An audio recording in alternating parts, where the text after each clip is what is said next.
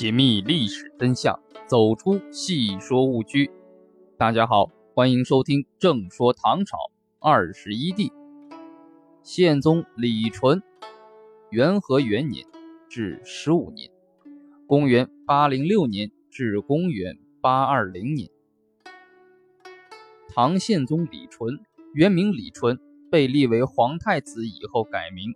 他是顺宗长子。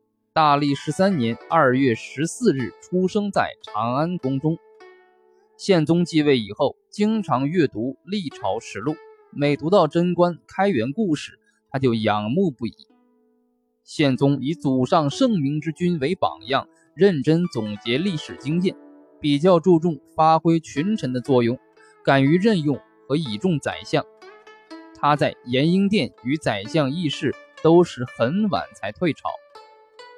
宪宗在位十五年间，勤勉政事，君臣同心同德，从而取得了元和削藩的巨大成果，并重振中央政府的威望，成就了唐朝的中兴气象。长期以来，唐朝皇帝得到评价较高的有三人：太宗、玄宗、宪宗。宪宗没有能够像太宗和玄宗那样。开创一个辉煌盛世，却能够和他们并驾齐驱、相提并论，这也正说明他不同寻常。